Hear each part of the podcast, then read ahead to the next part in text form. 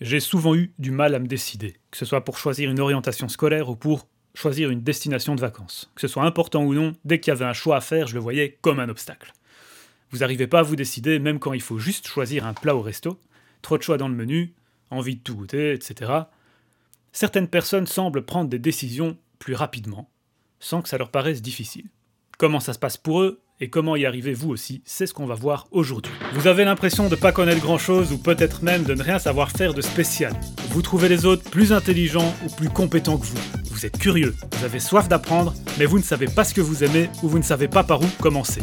Vous vous éparpillez, vous n'arrivez pas à faire des choix, vous vous sentez vite débordé même quand vous n'avez pas grand chose à faire.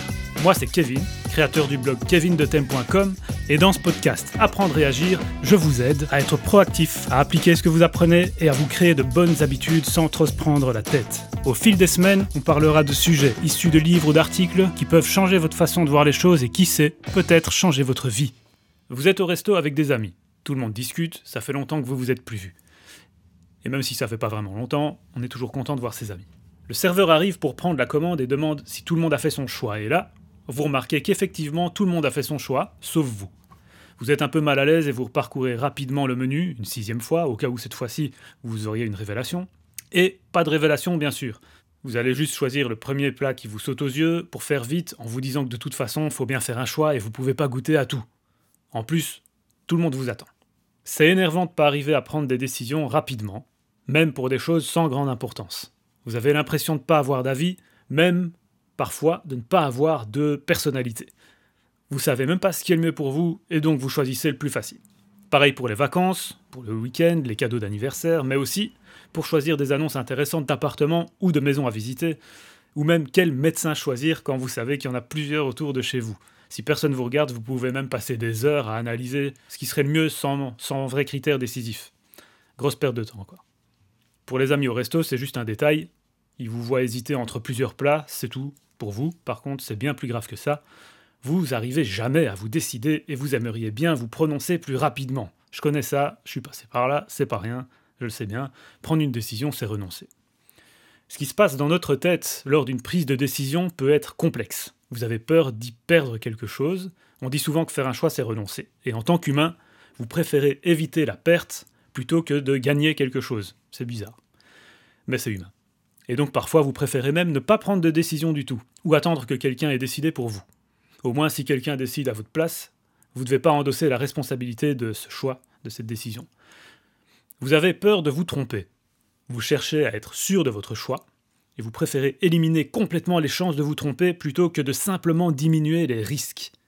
En général, moins la situation est simple et plus on réfléchit. Par exemple, vous allez vous décider beaucoup plus rapidement si le menu ne propose que 4 plats au lieu de 15 par exemple.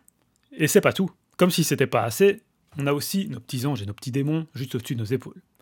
On les appelle les biais cognitifs. Comme c'est pas le sujet du jour, je vais pas en citer plusieurs, je vais en citer qu'un seul qui devrait vous parler, c'est le biais de confirmation. Par ce biais, votre réflexion, votre recherche va aller dans le sens de ce que vous voulez déjà, même inconsciemment.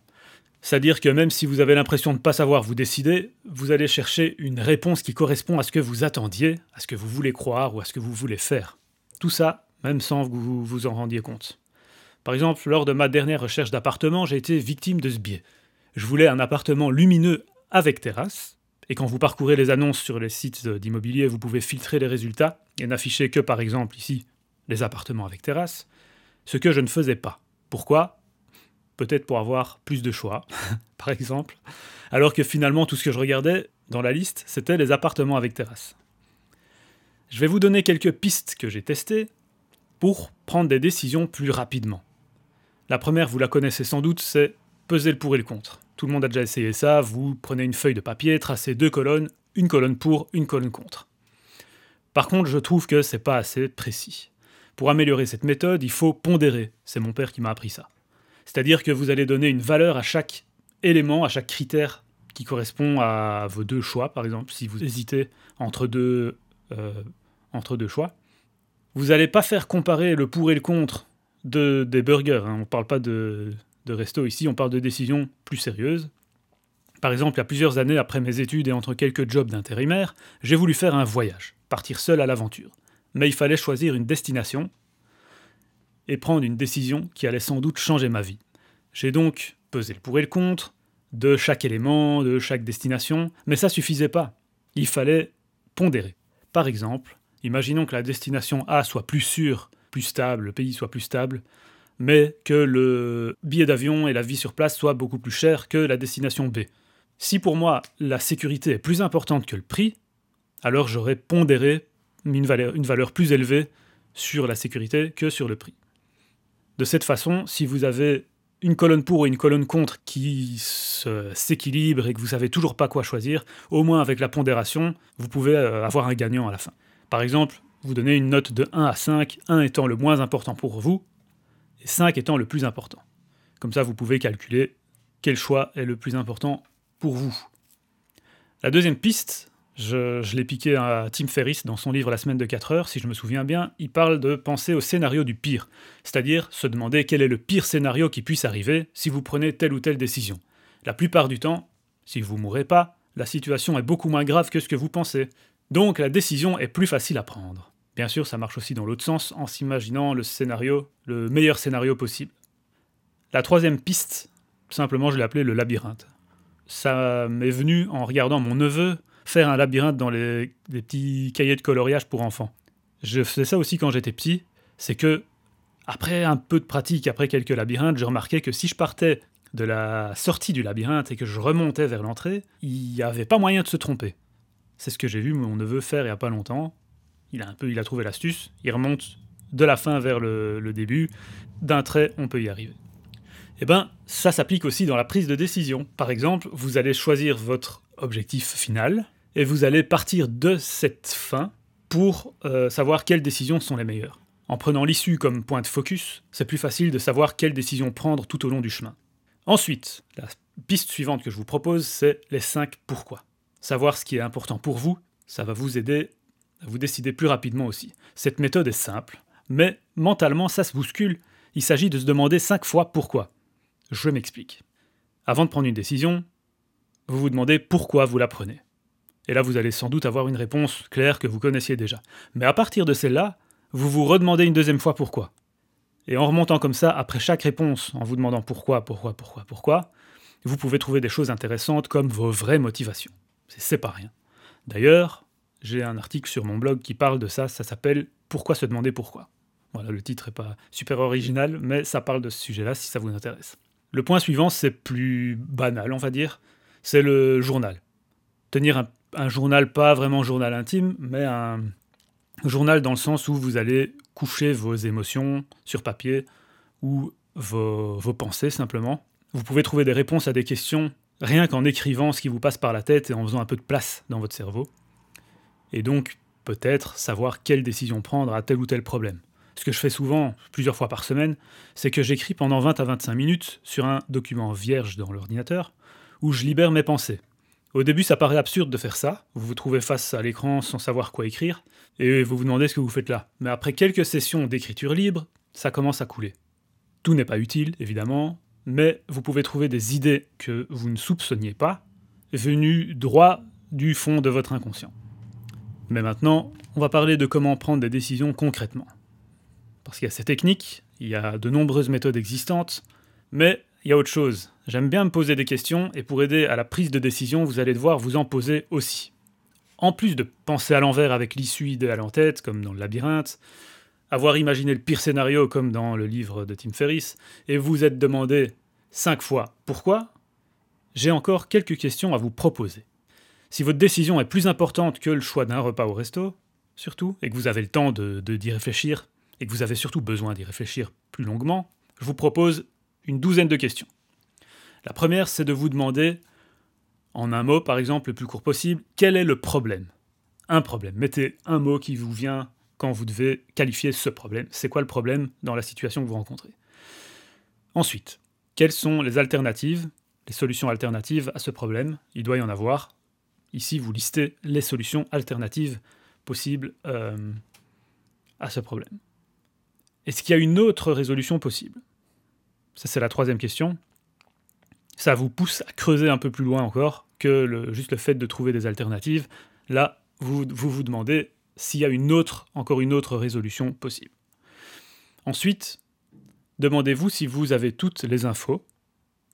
Par exemple, euh, le choix des destinations dont je parlais un peu plus tôt, il faut lister le plus de critères possible. Est-ce que vous avez toutes les infos? Sinon, qu'est-ce qui vous manque? C'est la cinquième question, qu'est-ce qui vous manque comme info? Et là, vous devez aller chercher un peu et rajouter à votre liste ce qui vous manque. Si vous choisissiez X plutôt que Y, qu'est-ce qui pourrait vous faire regretter cette décision? C'est la sixième question. Si vous choisissez l'un plutôt que l'autre, est-ce que vous pourriez regretter? Et qu'est-ce qui vous ferait regretter cette décision? Ensuite, à quoi vous renoncez en prenant X plutôt que Y? Faire un choix, c'est renoncer. Du coup, à quoi vous renoncez en prenant telle décision? Si vous preniez telle décision, la décision A, à quoi vous renonceriez? Question suivante, cette décision vous rapproche-t-elle de votre but? Parce que une décision doit toujours être prise en rapport avec votre objectif final. Est-ce que c'est une obligation, un devoir ou une décision libre? Est-ce que, par exemple, est-ce que ça vient de vous complètement ou est-ce que vous le faites pour satisfaire le, le regard des autres, l'opinion de quelqu'un d'autre? Ou est-ce que vous le faites vraiment pour vous, librement, en sachant bien que c'est votre décision propre? Les trois dernières questions, c'est plus par rapport à la visualisation à court, moyen et long terme par rapport à la décision que vous allez prendre aujourd'hui. C'est tout simple, vous allez vous demander comment vous vous sentirez dans 10 minutes après avoir pris la décision. 10 minutes après avoir pris votre décision, comment vous imaginez que vous vous sentirez? Si vous n'avez pas l'impression que vous vous sentirez bien, bah, c'est déjà mal parti. Ensuite, comment vous vous sentirez 10 jours après? Et la dernière, c'est 10 mois après. Comment vous vous sentirez dans 10 mois après avoir pris cette fameuse décision qui vous bloque aujourd'hui? En imaginant la situation plus tard, en, vous visualisant dans 10 minutes, 10 jours, 10 mois, si vous n'avez pas une entière satisfaction de, la situation, peut-être que ce n'était pas le bon choix à faire. Pas besoin d'écrire une dissertation, hein. si vous répondez déjà brièvement à ces questions quand vous êtes face à un dilemme, en plus des techniques expliquées un peu plus tôt, vous en saurez déjà plus sur vos motivations, que si vous aviez juste pesé le pour et le contre. Même si vous avez l'impression de ne pas répondre comme il faut à toutes ces questions, au moins vous avez déjà fait un travail un peu plus profond que juste peser le pour et le contre ou juste euh, ne pas prendre de décision. D'ailleurs, vous, vous aurez sûrement pris votre décision avant même d'avoir répondu à toutes les questions. En parlant de futur, je vais vous parler d'un autre truc. Prendre l'habitude de faire des choix, ça aide à prendre conscience que ce n'est pas si difficile de prendre une décision. C'est une habitude en fait. Dans le meilleur des cas, vous avez raison, et dans le pire des cas, vous avez tort et vous ajustez la trajectoire. C'est souvent possible de recommencer et de réparer une erreur. Agissez, prenez votre décision, vous corrigerez s'il y a un problème, si ça ne se passe pas comme prévu.